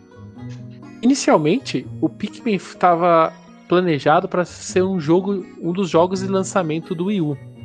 O que foi lançado no 18 de novembro de 2012, mas ele sofreu vários e vários adiamentos. Isso foi devido às dificuldades que a Nintendo estava encontrando na produção de jogos em alta resolução. Pikmin com certeza é o projeto mais ambicioso do Wii U nessa primeira leva. Em Pikmin 3, ele foge um pouco do esquema que a gente viu tanto no Pikmin 1 e Pikmin 2. O planeta de Copai está numa situação de decadência devido a um crescimento crescente da população e uma falta de, geral de planejamento, que resultou no esgotamento de todos os recursos alimentares. Eles enviam naves de reconhecimento não tripulados, chamadas Sparrows, para o espaço, em, em busca de um planeta contendo material comestível. Os habitantes de Copais estavam perdendo as esperanças quando os Sparrows voltaram sem dados. Porém, a última das naves chegam com coordenadas do planeta PNF-404, um planeta que fica a 279 milhões de anos-luz de Copai. Assim, três exploradores são enviados para esse planeta para salvar Copai desse, dessa catástrofe de recursos naturais. Os três personagens são Alf, um jovem engenheiro, Brittany, uma botânica, e Charlie, o capitão da nave, SS Drake. À medida que se aproximam da atmosfera do planeta, Drake parece ser atingido por algo e injeta os três exploradores que caem na superfície do planeta. Daniel, eu vou dizer uma coisa. Eu sou apaixonado por essa história introdutória do Pikmin 3, porque essa essa teoria aí de crescimento populacional e declínio dos recursos de, de alimentos e tal é muito interessante assim e, e mostra de certa forma uma, uma tendência muito apocalíptica das civilizações alienígenas e da raça humana em, em, si também. A gente pode falar isso quando a gente falar sobre a Lord Pikmin. Mas é interessante notar o nome do planeta, Copai, que faz referência ao primeiro nome da Nintendo, Nintendo Copai, ainda na época que produzia cartas de baralho lá, lá em 1800, no final do, de 1800. As famosas é, Hanafuda? Isso, famosos Hanafuda.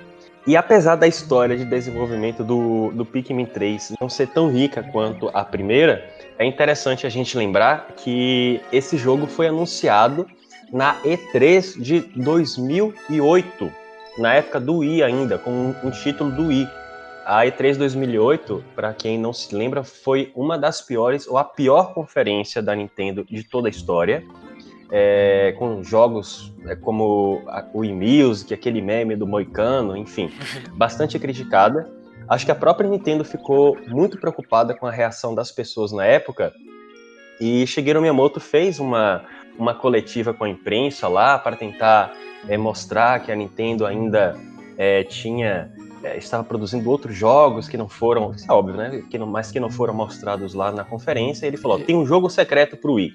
Isso é bom, sempre, sec... é bom a gente sempre falar, a Nintendo tá sempre produzindo jogos, gente. Isso, exatamente. Mas assim, é, ele falou: nós temos um jogo secreto pro Wii. Ah, como se não tivesse vários jogos secretos. Mas aí. É, ele foi lá e qual jogo secreto é esse, Shigeru Miyamoto? Pikmin 3. É, então ele foi revelado naquela época e foi lançado em apenas em 2013. Foram quantos anos de desenvolvimento aí? Cinco anos de desenvolvimento, pelo menos, né? É. É, mas aí, se você for pegar esses jogos em HD, é o tempo que eles normalmente levam para serem desenvolvidos, né? São jogos em HD demoram mais para ser para serem lançados, né? E isso é legal a gente falar, né?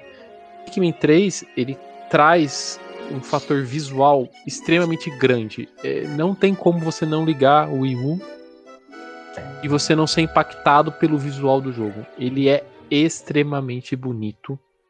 Realmente, eu que tô é vendo é... as gameplays, eu vi do 1, 2 e 3 durante a gravação aqui do, do podcast, eu tô vendo do 3. Ele é um salto de visual muito grande. Ele é muito bonito. É, outra ele... coisa que é legal de a gente falar que diferente do 1 e do 2, ele ganha um fator cinematográfico. Né? Então, ele ganha posicionamento de câmeras atrás dos personagens, de lado.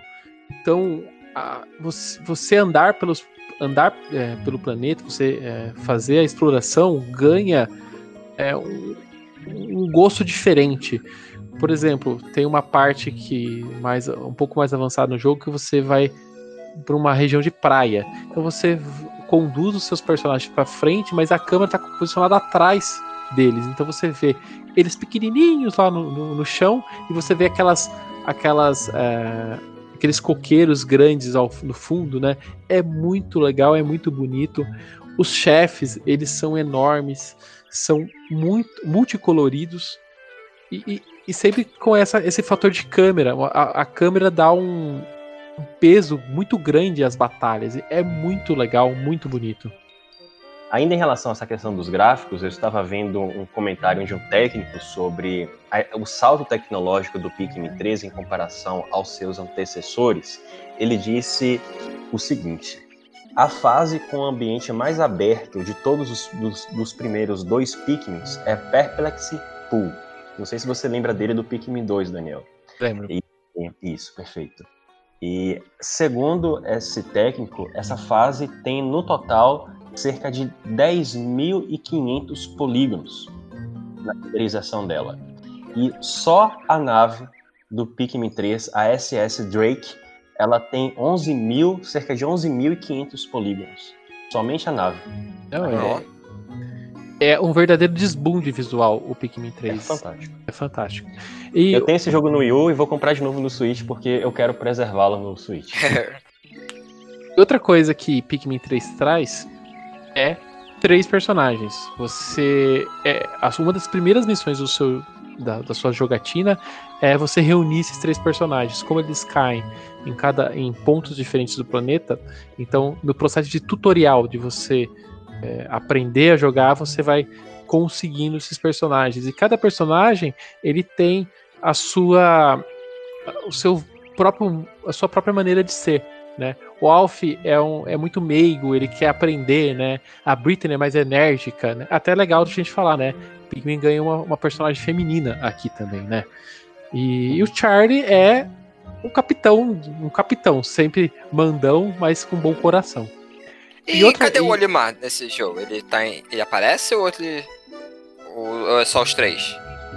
Descubra eu, jogando. Eu acho que aí a gente entra em spoilers, assim, mas gente, o que eu posso ah, falar é o tá. seguinte, porque, porque, vamos lá, a Nintendo é, já divulgou que o conteúdo, esse, o Deluxe do, do Pikmin 3 pro Switch, você ganha tanto um prólogo como um epílogo protagonizado por Olimar e Louie. Então isso é uma a informação hum. da Nintendo, então eu acho que é legal a gente falar.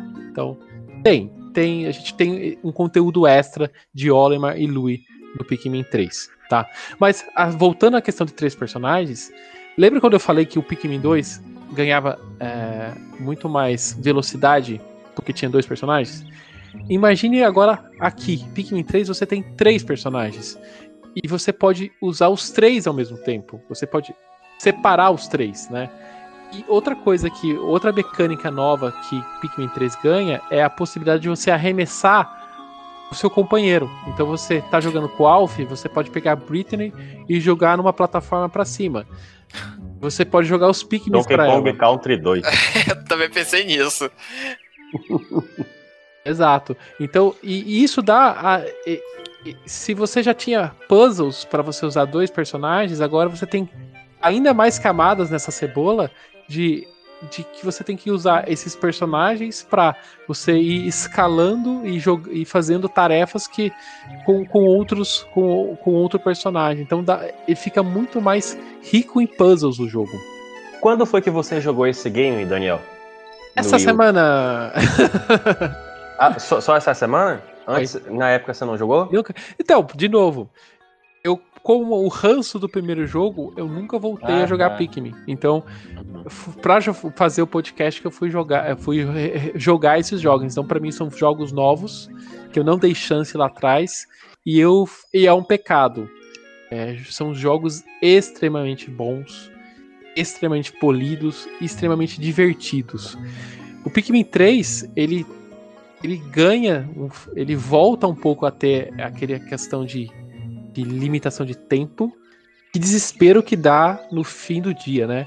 Quando você tá acabando o tempo ali do, do, do daquele dia do, de jogo, né? Você tem que sair correndo, juntando os pikmins. Eh, você normalmente tá carregando alguma coisa, você não sabe se vai dar tempo de chegar até a sua base. É desesperador, né? E um ponto que é legal da gente falar da, também do Pikmin 3, que se o Pikmin 2 me tem melhorias de melhorias de vida que a gente fala, né? De, que são é, ajudas que o jogo dá nas mecânicas. No 3, você tem a possibilidade de repetir os dias. Você pode selecionar os dias que se passaram. e, e rejogar aqueles dias. Então, se você jogou, não foi bem, ou você não fez uma boa estratégia de, de tempo dentro da fase, você não precisa resetar o jogo, que nem a gente que nem eu fazia nos jogos anteriores. Você consegue no próprio jogo repetir a fase. Então isso é muito me melhor, sabe? A Nintendo percebeu que os jogadores ficavam resetando do jogo, eles já deram a opção ali. Não, você quer re repetir o jogo? Tá bom, tem aqui a opção para você fazer isso. É, aqui você não resgata tesouros no planeta, igual o Pikmin 2, você resgata frutas. E essas frutas é o alimento do, dos personagens. Então você tem que pegar as frutas para ter mais tempo de jogo. Então ele não é infinito que nem o Pikmin 2, mas também ele não é uma coisa tão limitada como o Pikmin 1. Eles balancearam. que é bem, é bem abundante essa questão da quantidade de frutas que você consegue para fazer os sucos, né, e sobreviver. É, eu, ele é muito mais um sentido de collectathon, né, de você colecionar as frutas do que ser, é um, ser um fator de gameplay limitante, sabe? É, é, muito mais a questão de você explorar os ambientes e pegar essas frutas, né? A minha pergunta que eu fiz para ti foi no, no, seguinte sentido: eu joguei ele no, no lançamento e ele foi muito atualizado pela Nintendo, né? Esse jogo, é, um ano, dois anos depois, ele é bem diferente. Foi o, primeiro, foi. foi o primeiro jogo a receber DLCs, né? É, para console doméstico, talvez sim, mas antes acho que teve o New Super Mario Bros. É, do 2 o 10, que ele, ele, ele recebeu DLC. É, além dos, dos challenges que a Nintendo atualizou por meio de desses updates, alguns deles pagos, é, a princípio o jogo não permitia que você controlasse na touchscreen do Wii U. Essa função só foi implementada, acho que cerca de um ano, quase um ano ou mais de um ano após o lançamento. Acredito que isso já virá como opção padrão no, no, na versão do Switch para o jogo no modo portátil. Que estranho não, não ter o, negócio para você usar o touch. Eu olho para esse e penso, vou com toque que vou controlar as coisas. É tão intuitivo. É, o que é mais estranho é porque o, o minigame de Pikmin no Nintendo Land já, na verdade, obrigava que você controlasse o seu pequeno esquadrão, acho que tinham 5 ou 6 Pikmins na, naquele, na, no minigame do Nintendo Land, com touchscreen. Hum. Mas o Pikmin 3 em si não foi inicialmente configurado para esse tipo de gameplay. Eu, assim, é legal e tal, mas eu, olha, sério, na minha opinião, nem se compara jogar com o Wii Remote ou, ou então jogar com os Joy-Cons com sensores de movimento, como deve ser no Switch. Outra coisa que o Pikmin 3 traz são novos tipos de Pikmin, né? O Pikmin pesado, venenoso, roxo do Pikmin 2, ele se transforma aqui no Pikmin de pedra. Né? E a gente também tem um Pikmin rosa, que é o é o Pikmin que consegue voar. E você disse, Daniel, que o Pikmin obviamente tem três personagens, mas aparentemente existiria um quarto personagem que ficou conhecido na internet como Character D. E aparentemente faz, faz parte do beta e ele foi retirado, mas a princípio, aparentemente a Nintendo planejava colocar quatro personagens simultaneamente para controlar o seu esquadrão de Pikmins. Talvez no Pikmin 4, que aí vai ter 4. É. Pikmin 1 tem 1, Pikmin 2 tem 2, Pikmin 3 tem 3, então no 4 com 4 personagens. É, num é. mundo maravilhoso isso vai acontecer. Além do modo single player, que no Switch está ganhando um modo cooperativo para dois jogadores, a gente tem aqui o retorno dos challenges, que são missões para você, são missões paralelas para você fazer. A gente também tem o Bingo Mode, que é um modo pra, de confronto de dois, de dois jogadores, onde você tem que colecionar frutas e inimigos e ganha quem fazer o bingo, fazer uma linha ali da cartela que é exibido na tela. Qual o melhor dos três para vocês? Que pergunta difícil, viu? Que pergunta difícil. É, é, é, é mais difícil para mim do que é, falar se qual o melhor Donkey Kong Country. Cara. Ah, eu acho então eu vou responder. Vai lá, eu, eu... Vai lá, responde. Eu vou responder. Para mim, se você nunca jogou nenhum jogo, começa, pode começar pelo Pikmin 3. Não é necessário você ter jogado os dois primeiros para curtir o 3. Como são histórias paralelas e ele tem todo o tutorial para você aprender a jogar e tudo mais. É, o Pikmin 3 é, pode embarcar nele. Entre um e o dois, se você te, quiser aprofundar mais na série, eu vou falar pra você no 2. O Pikmin 1, de novo, ele não que seja ruim no sentido de, de ser injogável, esse tipo de coisa. Não, é que ele é, ele é muito simplista na proposta dele. Ele é um jogo menor, é um jogo mais curto. É, então, você quer ter uma. Você quer entender bem o que é Pikmin?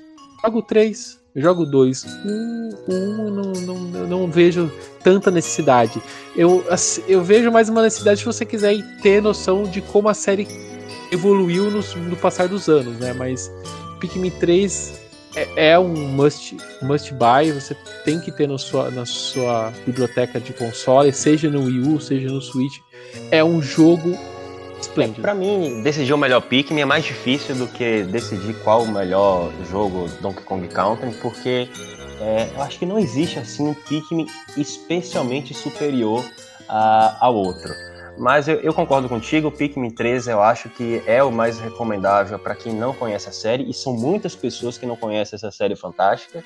Agora, se você gostar do, do 3, é, dê uma chance, sim, na medida do possível, ao segundo ou ao primeiro, porque também, na minha opinião, valem igualmente a pena. É, eu não falei no Pikmin 2, mas eu vou adicionar aqui. É inacreditável a quantidade de conteúdo que tem no Pikmin 2. Ah, é. Eu joguei muito tempo e eu peguei metade dos tesouros que tem lá e tem mais são mais de 200 tesouros para serem recolhidos no mapa.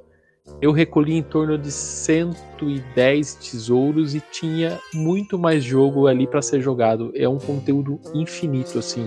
É muito grande. Isso sem contar os challenges e o modo multiplayer ali, ali que você pode jogar com dois jogadores, né? Uma das características marcantes de Pikmin é a qualidade da trilha sonora. O compositor das, das músicas de Pikmin 1 e Pikmin 2 é o ha Hajime Wakai, que compôs para F0X e Star Fox 64. Já a trilha sonora de Pikmin 3 ela foi composta e arranjada por Azuka Hayazaki, de Twilight Princess e Animal Crossing Wild World, Akisuko Asashi, de Animal Crossing New Leaf e Mario Kart 8, e também do compositor original Hajime Wakai. Sim, é um time de muito peso para compor essa toda, essa toda a trilha sonora da, dessa trilogia. É, uma das características mais marcantes da música de Pikmin é que a música é dinâmica. Isso quer dizer que ela se altera de acordo com o que acontece no jogo. Em Pikmin 1, por exemplo, os instrumentos se alteram quando está chegando próximo ao final do dia e dá uma sensação de uma música um pouco mais leve pro, é, quando está próximo ao entardecer. Já no Pikmin 2, as músicas sempre se alteram quando você está em uma batalha ou quando os Pikmins estão trabalhando. Assim, quando você for é, jogar, eu realmente recomendo que vocês prestem bastante atenção na trilha sonora. O Pikmin 3 ele tem uma direção um pouco diferente. É, ela é uma música mais é, focada assim no, no, meio ambiente, no estilo assim meio de Breath of the Wild. Parecia assim o anúncio da direção sonora de Breath of the Wild. Se não me engano, é, inclusive tem o, o, o, o, diretor de som de Breath of the Wild, é, é, foi o, main composer do, dos três Pikmins originais.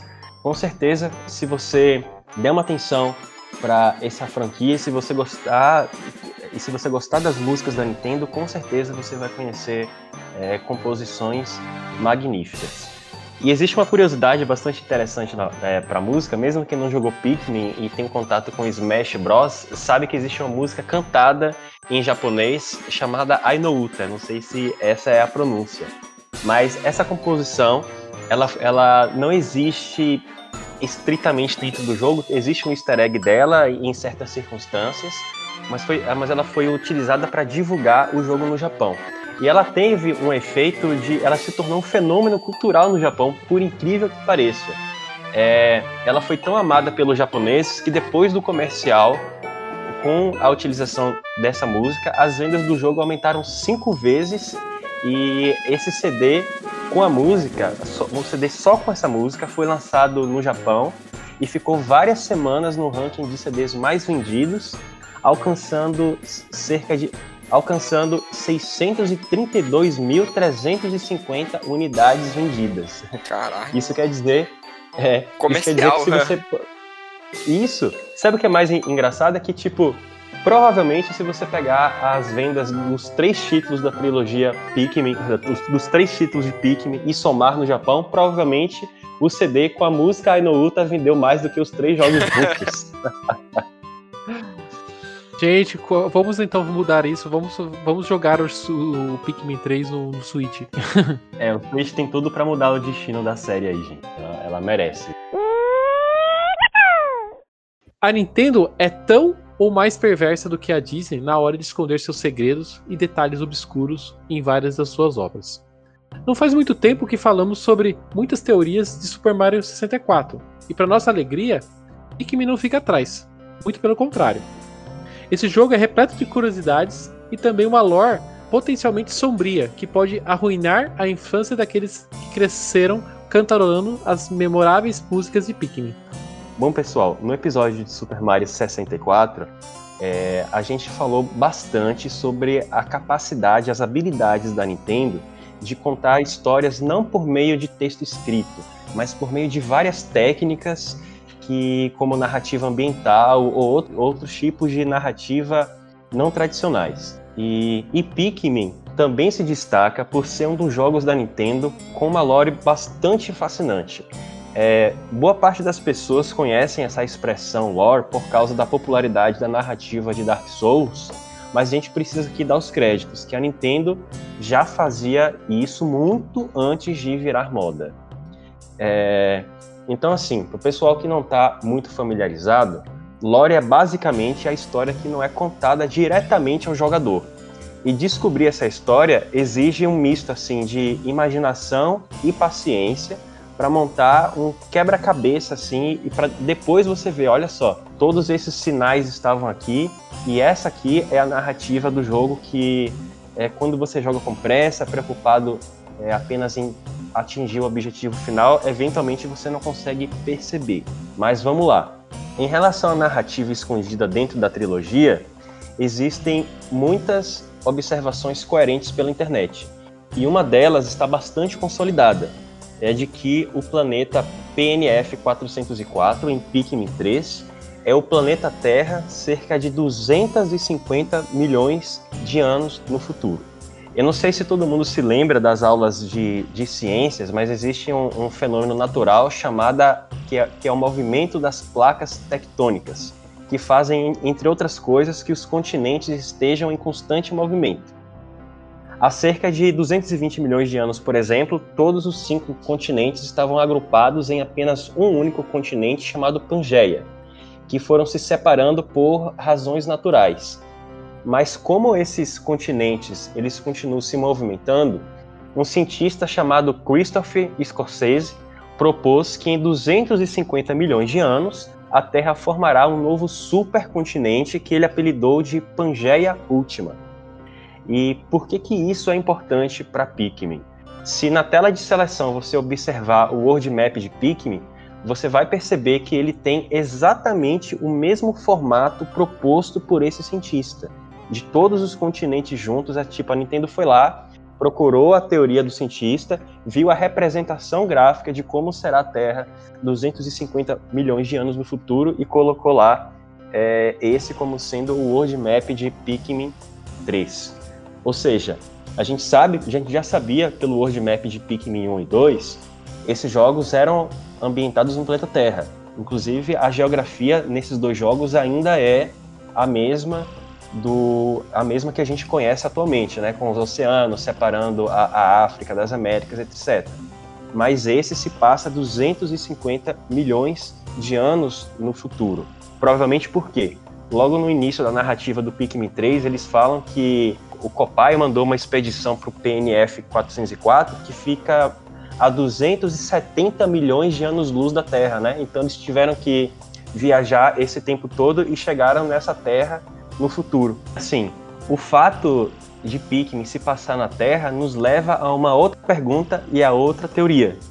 Onde que foram parar os humanos? É isso, quando você está jogando, você fica sempre quando você percebe que você tá no planeta Terra e tá principalmente no 2 e no 3, que você tá encontrando é, tesouros e elementos como um celular, não é um celular smartphone, sim um celular é, dos anos 90, né? Você, você encontra aqueles itens mais antigos, você fica se perguntando, tá, eles estão na Terra, estão encontrando esses, esses, esses objetos, né? Mas cadê a, a cadê os humanos, né? Cadê os ou até mesmo os animais, né? Tipo, os animais eles são diferentes, né? Eles, Isso. eles, eles parecem por exemplo, sapos, aranhas, mas eles não são exatamente os mesmos animais que a gente tem hoje, né? Eles parecem mutantes, né? É.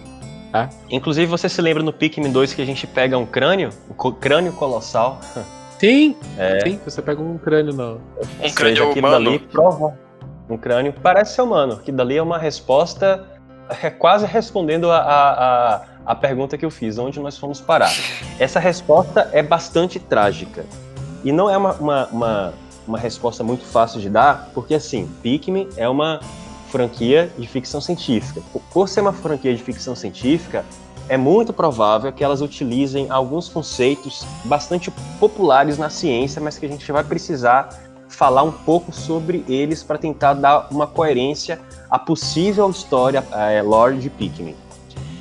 Então é o seguinte, para a gente unir esses fatos desconectados, a gente precisa é, falar um pouco sobre hipóteses conhecidas como o paradoxo de Fermi, a equação de Drake e o grande filtro. E assim, é, só lembrando que eu não sou cientista, então, para resumir essas supostas teorias, eu usei como fonte o site Universe Today e o canal Ponto em Comum. Então, quem se interessar mais por elas, fiquem à vontade. A gente pode até colocar os links na descrição para vocês terem é, uma explicação de pessoas que podem conversar sobre isso com mais propriedades técnicas. Mas, enfim, vamos lá. Tudo que a gente vai falar tenta explicar o motivo de ainda não termos encontrado vida inteligente fora da Terra em um universo que possui mais de 100 bilhões de estrelas apenas na Via Láctea, em, no mesmo universo com mais de 10 trilhões de galáxias. Mesmo que a vida inteligente seja muito rara, a escala infinita do universo meio que obriga que esse fenômeno se repita inúmeras vezes. E um cientista chamado Frank Drake, e presta atenção no, no, sobrenome dele, Drake, o mesmo nome da SS Drake de Pikmin 3, ele elaborou a chamada equação de Drake para tentar explicar quantas civilizações inteligentes podem existir. Então, ele criou essa, essa equação levando em consideração a quantidade de estrelas parecidas com o Sol, planetas rochosos, a zona habitável a longevidade dessa civilização, entre outros fatores.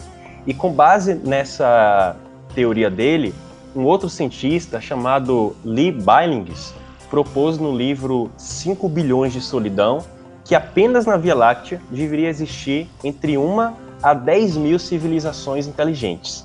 E aí, se você considera que a Terra tem apenas 4 bilhões de anos e a Via Láctea tem 10 bilhões de anos, a vida inteligente teria tempo de sobra para ter colonizado toda a galáxia. Então a gente pergunta: onde é que está todo mundo? E esse é o chamado paradoxo de Fermi, que se refere às altas possibilidades da vida alienígena existir, confrontado com a falta de evidências de contatos extraterrestres até o momento. E uma das tentativas de responder esse paradoxo é a hipótese do chamado grande filtro, que impediria a vida de atingir um estado avançado de desenvolvimento capaz de nos contactar. Que filtro é esse? A gente não sabe, mas especula-se que esse grande filtro possa ser o surgimento da vida ou o surgimento da vida inteligente. Se for esse o caso, já, já, nós já teríamos passado pelo grande filtro e seríamos uma das primeiras ou a primeira civilização inteligente. Mas em outro cenário, e esse finalmente parece ser o cenário de Pikmin, o surgimento da vida não seria um evento raro. Ele acontece e continua acontecendo. O problema é o que vem pela frente, porque nós ainda não chegamos no grande filtro e esse evento poderá nos destruir a qualquer instante. Esse grande filtro ele propõe que as civilizações tecnológicas destroem a si mesmas antes ou algum tempo depois de desenvolver tecnologias de rádio e viagem espacial. E entre as causas para a destruição estão as guerras nucleares, uma pandemia, uma catástrofe de escassez de, de recursos naturais que ocorreria quando a quantidade dos humanos ultrapassar, por exemplo, a capacidade da produção de alimentos. Então, assim, finalmente indo direto aos pontos, depois de traçar esses, esses, esses parênteses, todas as civilizações de Pikmin, ou elas foram autodestruídas, ou elas estão em um processo de autodestruição. A começar por nós humanos. Existem evidências de que nós somos destruídos no mundo de Pikmin em uma guerra nuclear. A mais forte delas ocorre quando o Capitão Olimar recupera uma peça de nave chamado Contador Geiger, que é um aparelho utilizado para detectar o nível de radiação na atmosfera. O Daniel não gostou muito do Pikmin 1, não sei se ele se lembra quando ele pega essa peça. Mas quando essa Mas eu lembro. É, mas quando essa peça é colocada na nave, esse contador ele fica completamente enlouquecido, indicando que um alto nível de que existe um alto nível de radiação na Terra, cuja hipótese mais provável que, que os teóricos de Pikmin dizem é uma guerra nuclear. Outra evidência é que uma das formas de sobreviver a uma guerra nuclear é em esconderijos subterrâneos. E muitas das cavernas encontradas em Pikmin, além de ter objetos da cultura humana, parecem ter resquícios de construções como tijolos e estacas de madeiras e até hieroglifos. Ou seja, existe uma hipótese que fala que os seres humanos se esconderam em cavernas antes de sucumbir. Em relação aos, aos animais, Daniel, uma das explicações pelas quais eles são tão diferentes é que eles é, parecem mutantes porque foi a vida se adaptando a um ambiente radioativo. Aproveitar então e fazer uma pergunta. No Pikmin 2 eu me assustei quando eu encontrei um animal e ele tinha uma espécie de máquina. Isso! Um, tipo, exato. Ele tinha uma espécie de máquina e atirando bombas em mim. Eu levei um puta de um susto com esse bicho, porque foi uma quebra de expectativa enorme, porque é, ele, ele tá mais no final do jogo. E até então não existe nada máquina no jogo. É, é tudo fauna e flora, vamos dizer assim. É né? tudo biológico é, lá, né? Você... É tudo biológico. E a hora que você. Eu, eu dei de encontro com esse, com esse bicho. É o Man at eu Legs. Um... dele. Como ele chama? Man at Legs. Cara, eu me assustei demais com esse bicho. Eu enfrentei ele há pouco. Os teóricos de Pikmin também acreditam que essa foi uma, uma invenção dos seres humanos antes de sucumbir, para se proteger de alguma coisa. Algumas pessoas dizem, por exemplo, que os Pikmin são armas de destruição em massa. Eles receberam, treina, foram, receberam treinamento de condicionamento militar. Por exemplo, eles obedecem a apitos, eles seguem uma luz, eles, eles cumprem ordens sem hesitar. E segundo. Nossa, é. eu não tenho essa visão deles. Eu, eu, ainda mais no primeiro Pikmin. Quando ele, o Pikmin vê o Olimar e começa a seguir ele. E no final do jogo, quando ele vai embora, é, tem aquela animação onde os Pikmins vão e atacam os inimigos por eles sem o Olimar mandar. Eu tenho muito mais um sentimento que eles foram meio ensinados pelo Olimar e agora eles conseguem se virar sozinho no, no planeta, sabe? É, sinceramente, é muito difícil assim, a gente colocar uma explicação para a origem dos piques, ainda tá um, acho que ainda é um mistério assim muito grande e, e as teorias dos teóricos elas se confrontam. Agora, em relação a essa questão da lore, a gente pode dizer então que Pikmin ele se passa em um futuro distópico, 250 milhões de anos no futuro, em que a raça humana foi extinta por uma é guerra nuclear. Só que esse, esse grande filtro que supostamente nos destruiu na narrativa do jogo, aparentemente também está sendo aplicado sobre civilizações alienígenas dos outros planetas.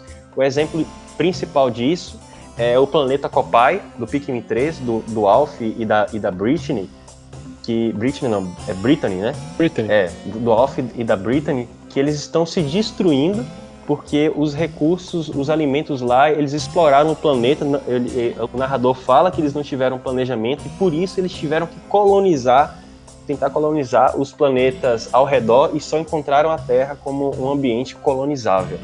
Então, assim, aparentemente o, o, o Splatoon também tem uma lore mais ou menos nesse sentido, uhum. mas o que ele quis colocar é o ser humano se destruiu e mesmo essas civilizações que estão coloniz tentando colonizar agora o planeta Terra também estão em um processo de autodestruição.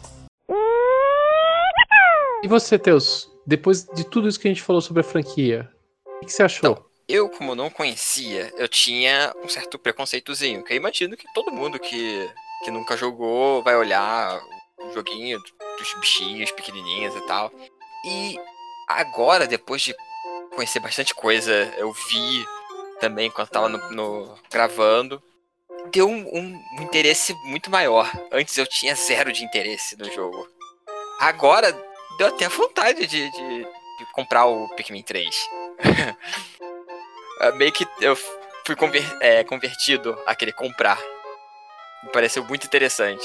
É, o que a gente sempre fala, deem uma chance pro jogo. Depois de vocês jogarem uma vez, vocês veem se gostam ou não. Eu, por exemplo, não gostei do primeiro, mas hoje eu tô apaixonado pela franquia. Eu vou dizer, todas as franquias sci-fi da Nintendo merecem um carinho é, especial das pessoas, porque praticamente todas elas têm uma, uma certa dificuldade para vender. Pessoal, esse foi o nosso especial sobre a trilogia Pikmin. Gostaríamos de saber se você gostou, gostaríamos de saber se você mudou um pouco de ideia com a franquia, ficou interessado em jogar esse jogo no Switch. Deixa aqui os seus comentários. Se você não está inscrito no canal, segue a gente e ative o sininho. E não deixe de deixar o like também. O Ultra N Podcast está em todas as redes sociais, é só procurar por Ultra N Podcast. A gente também tem site, é o www.ultranpodcast.com.br. Eu sou Daniel Rensober, você me encontra lá no Twitter com arroba Daniel Ren. Eu sou o Teus Jackson, você pode me encontrar com arroba Jackson Teus com no final. E meu nome é Júlio Rodrigo e vocês me encontram no Twitter pela arroba Júlio Rodrigo X. Ultra N Podcast fica por aqui. Se você gostou desse episódio, compartilhe com seus amigos nas redes sociais. A gente se vê daqui 15 dias. Até mais. Tchau. Até.